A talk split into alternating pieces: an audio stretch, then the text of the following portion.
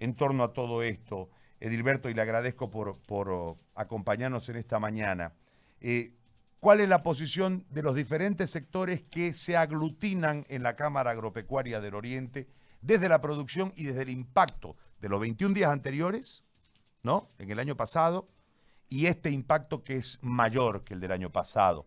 ¿Y cuáles son las propuestas que ustedes tienen desde el propio sector y cuáles los auxilios inmediatos y las políticas de desarrollo a largo plazo? Si es tan amable de explicarnos, por favor, buen día. Buenos días, Cari, a la radio. Muchas gracias por la llamada.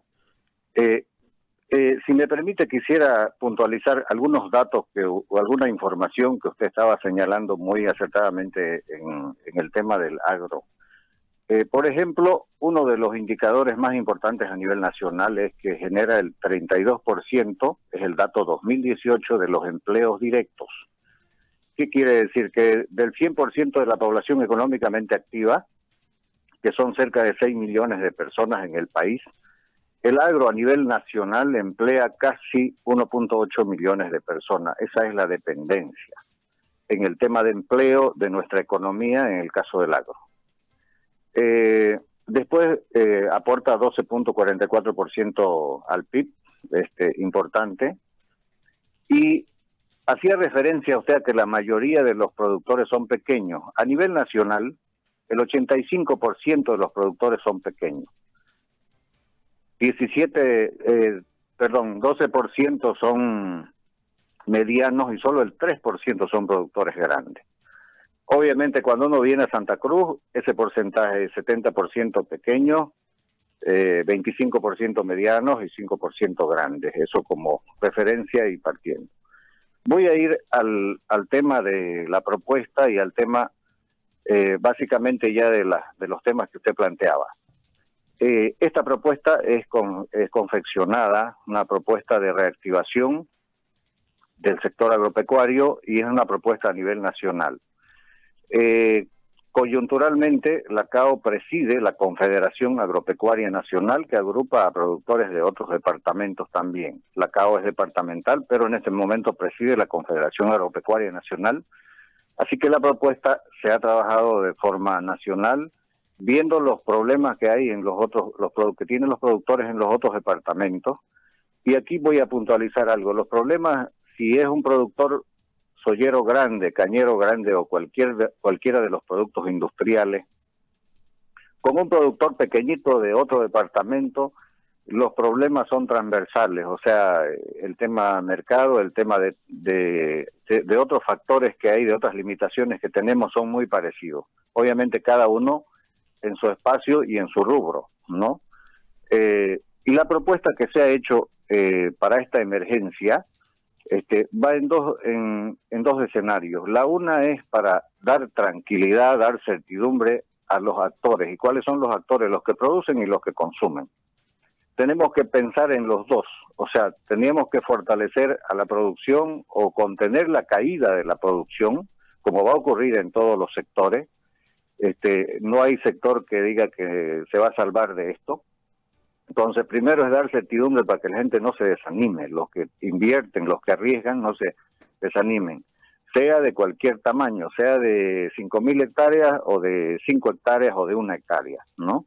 Darle certidumbre a todos ellos en primera instancia y también a los consumidores. De nada sirve producir si no tenemos la contraparte para que compre el producto, si el consumo está debilitado.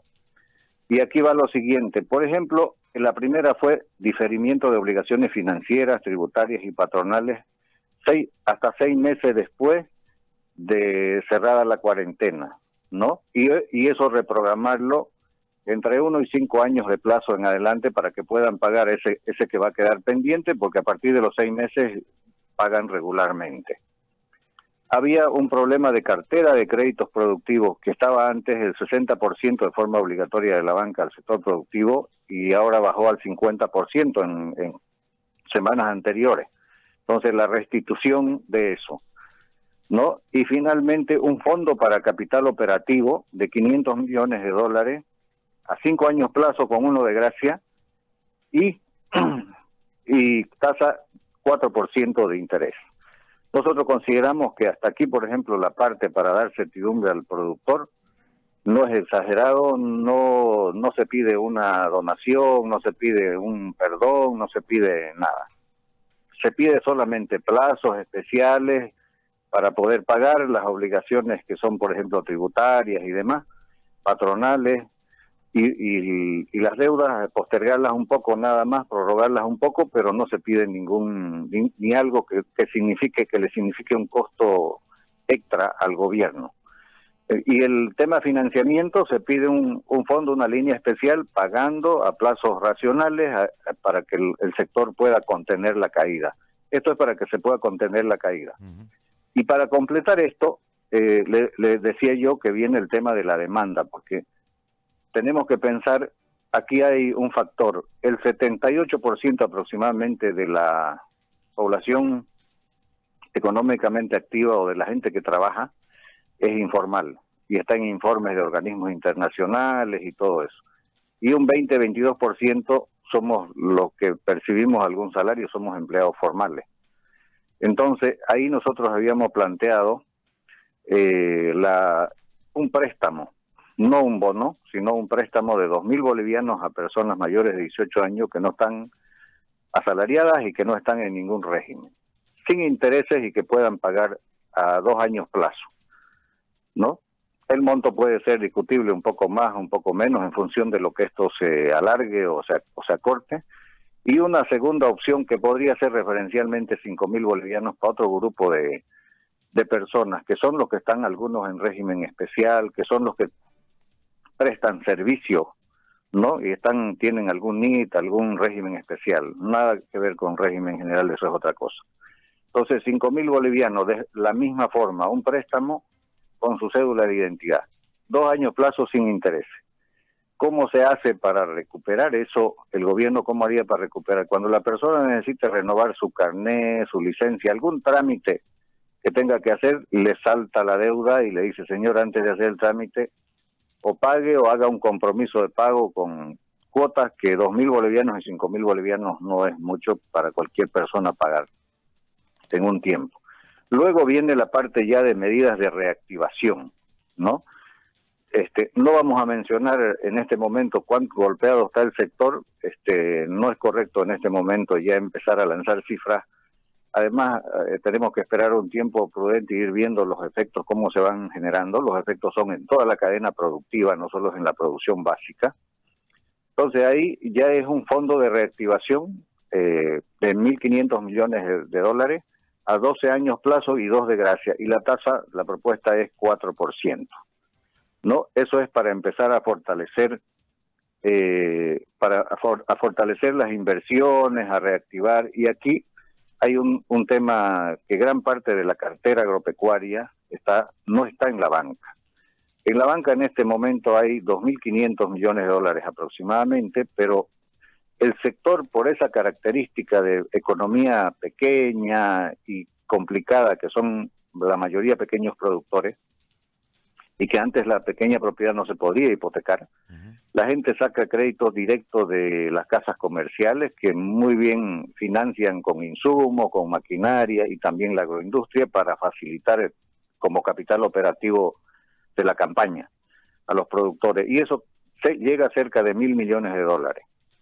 Entonces, ese es el, ese es el tamaño de lo, de lo que se mueve. Seguramente va a haber posiblemente que haya gente que en esta campaña tenga dificultades para pagar sus cuentas a capital operativo. Pero este, estos 1.500 millones de dólares, en alguna medida, un porcentaje menor, vendrían a ayudar a eso, a reprogramar, a hacer compra de cartera, pero el otro porcentaje más viene para las inversiones.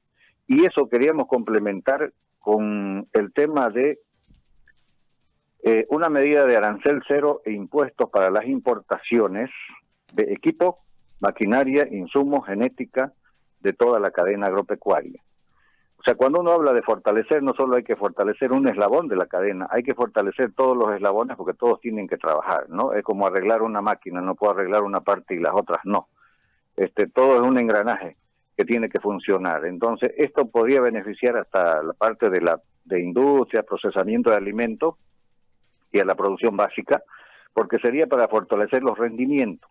Nuestros rendimientos, si comparamos con los productos industriales con el Mercosur, los productos de hortalizas eh, y otros productos de consumo masivo con Perú, con Chile, este, con Argentina o con otros países de la comunidad andina, nuestros rendimientos todos son menores, bastante bajos. Entonces, necesitaríamos ahí entrar a fortalecer, porque de aquí en adelante se vienen cosas riesgosas. Argentina está sigue devaluando el peso, lo va a hacer seguramente Brasil, y eso automáticamente nos, nos arruina a nosotros, no en el caso de las exportaciones, sino más bien en, el mercado interno, porque allá afuera se abaratan los productos y lo que ya ocurrió desde 2015 hasta la fecha y las importaciones nos siguen incrementando, siguen compitiendo en nuestro mercado interno. Ahora, no estamos proponiendo generar desequilibrio en el tema cambiario, ni mucho menos, más al contrario, hay que tener estabilidad, pero sin embargo debemos trabajar en el tema de incrementar los rendimientos para que nuestros productores puedan competir. Y ojo, aclaro que es en el mercado interno, no en, en el mercado externo. Porque lo que, lo que está más riesgoso es que perdamos esa gran cantidad de empleos que hay y en este momento, por donde le miremos, no hay otro sector que esté creciendo, que esté absorbiendo mano de obra que pueda expulsar el sector agropecuario. Entonces, el tema alimentario de aquí adelante va a seguir siendo estratégico como fue para cualquier país del mundo. O sea, ese es otro factor, digamos. En Santa Cruz se produce el 73, 74% de la, de la, del volumen ya de la cantidad producida a nivel nacional. Entonces, para Santa Cruz, usted hacía referencia, es muy, pues muy pesado la responsabilidad de, generar esos alimentos, porque el, el riesgo de empleo y el riesgo, porque nuestra población, cuando uno mira el ingreso per cápita, este, nosotros tenemos el ingreso per cápita más bajo de los países vecinos. ¿Qué significa? Que ellos tienen otro nivel de precios, ahora están en crisis temporalmente, pero en, en un poco tiempo se pueden recuperar más rápido que nosotros y nuestra población puede tener riesgo de desabastecimiento en algún momento. Entonces, todas esas variables son las que hay que ir cerrando y, teniendo cuidado. Eh, después hay algunas otras que no voy a detallar, hay otras medidas como el llevar en la FES a 12 años, por ejemplo, la verificación de la FES, eh, que esos temas no, le, no, no se necesitan este, ningún gasto para el gobierno, es una normativa. Ahora es la verificación, dice cada dos años, ya pasó el saneamiento, ya todos dimos examen, ya sabemos quién aprobó el examen y quién no en, que, en el derecho propietario no tiene sentido seguir manteniendo a dos años. Deberíamos ir por lo menos a 12. ¿Por qué a 12? Porque permite que le dé garantía al banco con mi propiedad y pueda hipotecarla a 12 años como estamos plantando, planteando el crédito, ¿no? De largo plazo. Eh, y por ejemplo, en el tema tecnológico, eh, los países vecinos todos tienen eventos, tanto se habla del tema de los transgénicos, de la biotecnología. En realidad, eh, los últimos eventos transgénicos son los que vienen con todo el tratamiento y la potencia en una semilla. Eso es lo que no entendemos la mayoría. Yo puedo tener un transgénico de hace 20 años, pero es obsoleto, es como tener una maquinaria que ya no hay repuesto ni repuesto para esa máquina. Es una máquina que no rinde, que va a 20 por hora, cuando ya hay otras que van a 120 por hora. Y, y nosotros competimos en este momento con esos productos que están entrando de afuera acá en Santa Cruz, en todo el país, ¿no? Con mayor razón en, la, en las ciudades que están más fronterizas, ¿no? Con otro tipo de tecnología de otro nivel. Entonces, ahí se ha planteado por lo tanto que, que no es costo para el gobierno una normativa de que nos permitan homologar eventos que ya fueron probados en países vecinos como Brasil, Argentina y, y para qué enumerar más, en el tema salud y en el tema medio ambiente.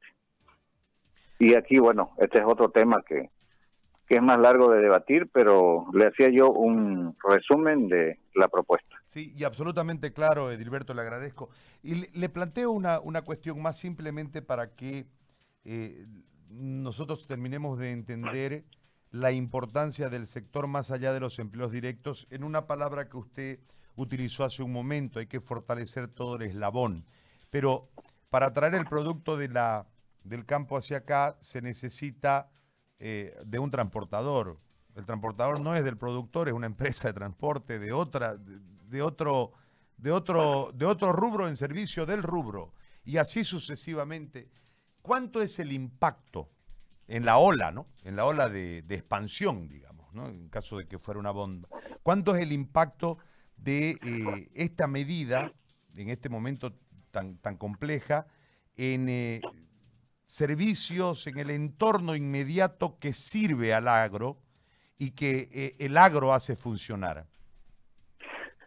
mire, eh, muy bien usted puntualiza, eh, o sea, la cadena, la forma de distribuir las, las divisas o los ingresos del agro es bastante larga.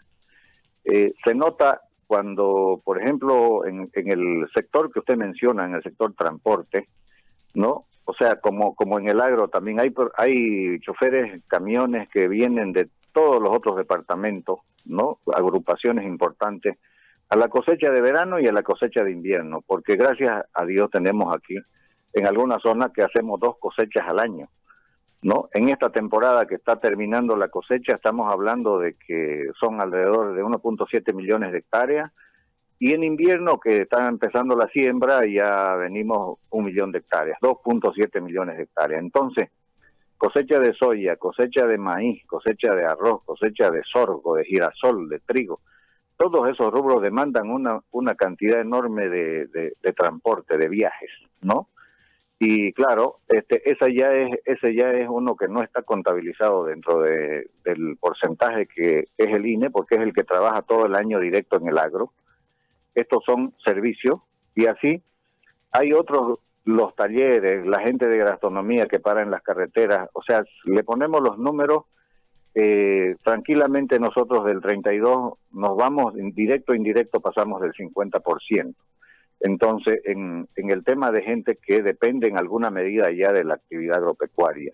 Y es muy notorio porque si, por ejemplo, 2016, cuando se perdió la cosecha de invierno, eh, si, no, si revisamos los periódicos y las declaraciones de los choferes, claro, era era grave la situación, estaban en quiebra, porque igual tienen que pagar el banco, tienen familia, tienen todo, y sus actividades están programadas. Me voy tres meses a Santa Cruz o dos meses a hacer levantamiento de la cosecha de soya, de maíz de invierno, otros dos o tres meses la cosecha de verano. Entonces, si alguna se cayó, significa que 25 o 30% de, su, de sus ingresos de ese año no hay, y no hay de dónde sacar, pues no hay dónde reemplazar, porque de un día para otro no va a aparecer carga también los talleres, la gente que da gastronomía, todo eso se desacelera, se, toda esa gente deja de percibir ingresos.